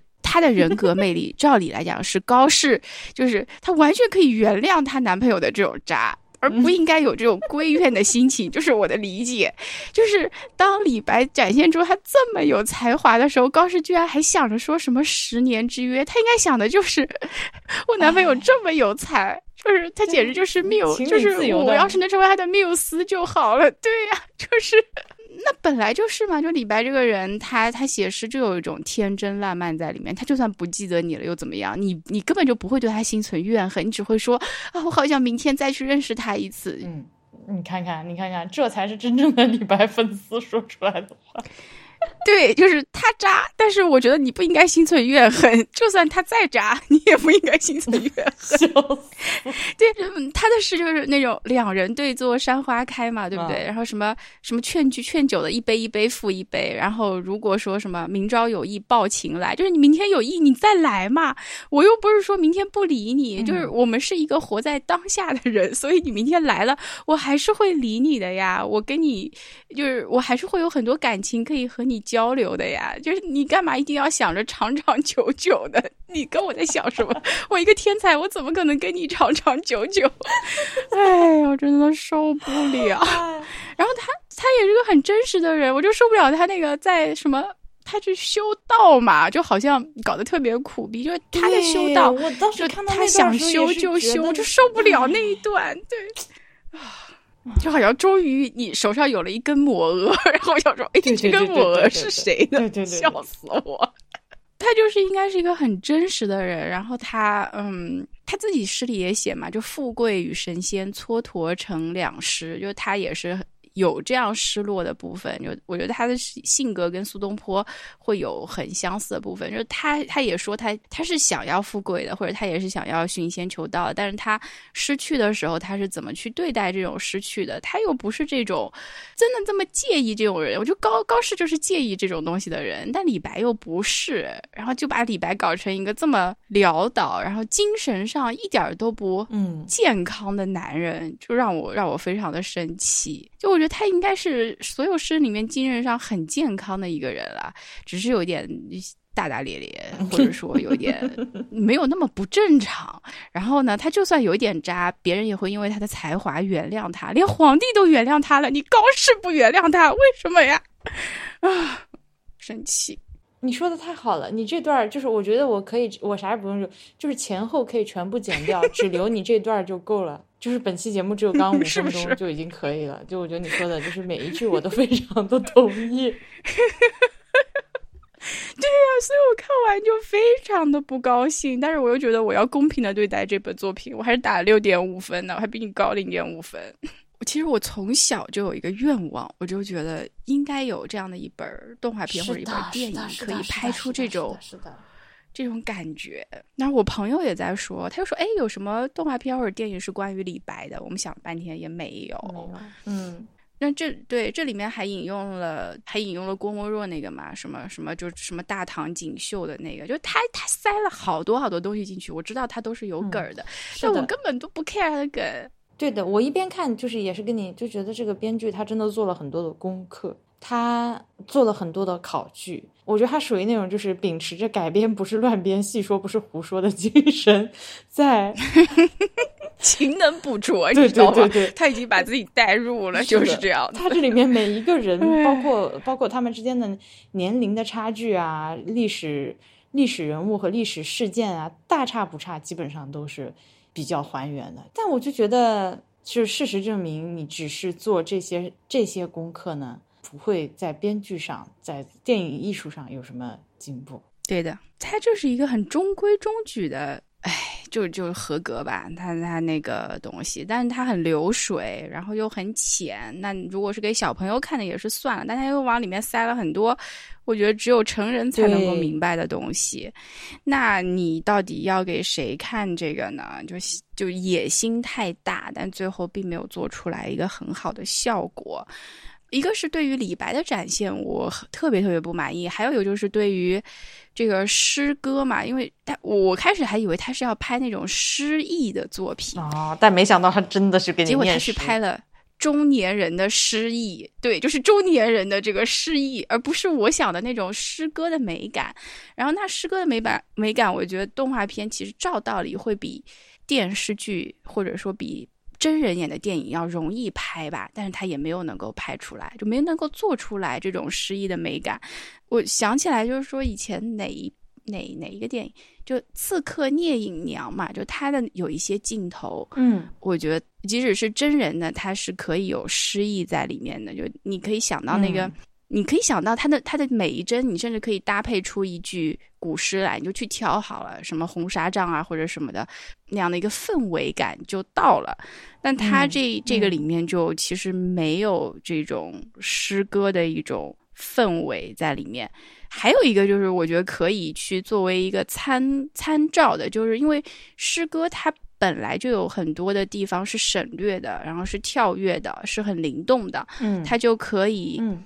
去搭配别的情境其实是没有问题的，不是说他在写的时候是发生那个事儿，你就只能在他写的那个情境里面才能够发生这样一样的事儿，你才能够体会。那每个人的心境都不同，经历都不同，你这样说起来就是没有人能够体会李白是什么心情了。那我们还读他的诗干嘛呢？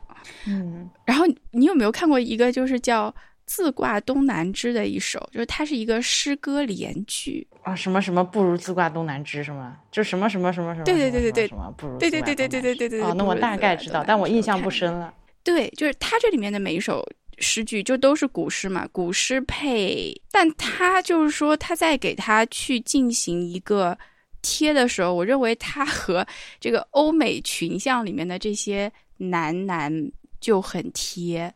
然后你可以用一枝红杏出墙来，然后你甚至出现两个外国人，都不是违和的，就是你觉得它是契合的。但这本剧里面，你即使出现的是两个中国人，你仍然觉得那首古诗搭在那里很奇怪，就是像波比说的很尴尬，尴尬到抠脚趾的这种尴尬。所以古诗我觉得是可以去配别的场景的。为什么要这么拘泥于他当时发生的时候那个东西在写什么？就让我感到这个也是。但我觉得你这个要求非常高哦，你这个要求是属于比较高的。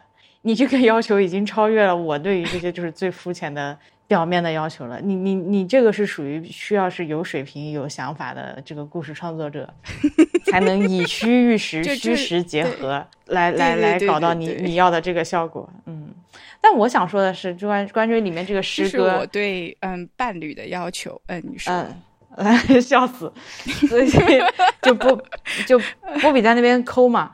但我觉得呢，这个里面大概一半一半，这个吟诗的场景有一半我也想死，但另一半呢，我觉得没问题。嗯，主要是对我来说，可能这是我对于诗的个人的感受，就是我觉得这个东西它就是要大声念出来的，或者说你当然可以可以默默的把它抄写下来，你也可以在嘴里面小声的自己念叨。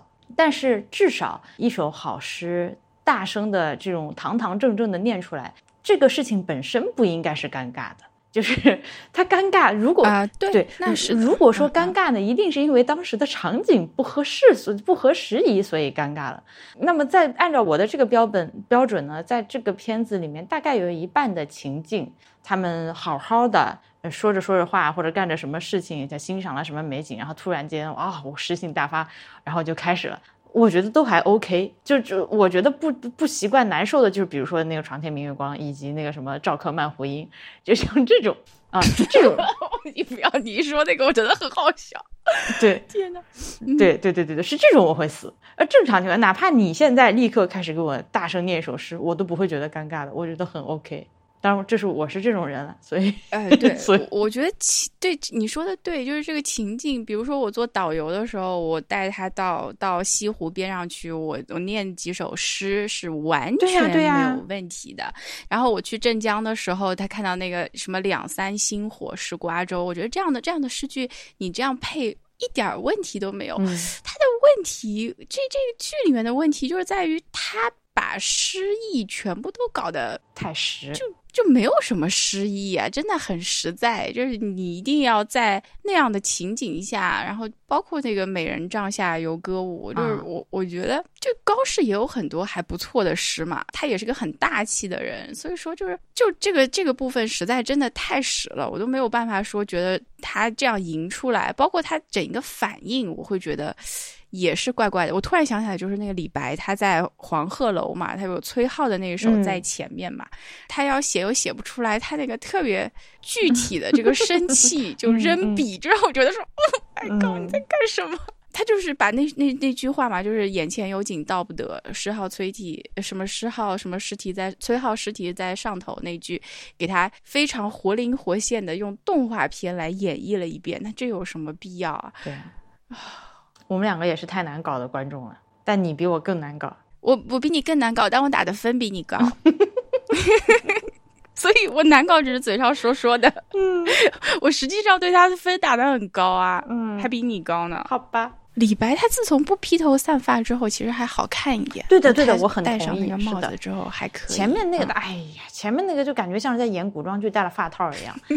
还前面有刘海，我觉得甚至有的时候是人猿泰山，就是哎，对对对对对对对对对，上衣脱了之后就非常像人猿泰山。我也很难想象，就是是这样的一个人。哎呀，真的好好笑哦！他们还互相喊名字，这个事情我有点恼火，因为是真的会只有关系非常好才会喊名字，对不对？而且喊名字是一个是的，反正我觉得他这个里面互相之间的这个称呼，你要说他不懂吧，他好像又懂。但是呢，又不是很合适，经常还是在大家互相喊大名儿。哎，这个也是，这个我看的时候就想，哎，算了算了，就这个，如果他统一设定是这样，就就没关系。这个我就会觉得算了，我就不。但你看他，我觉得这个剧它是明显在纠结这些礼仪上的。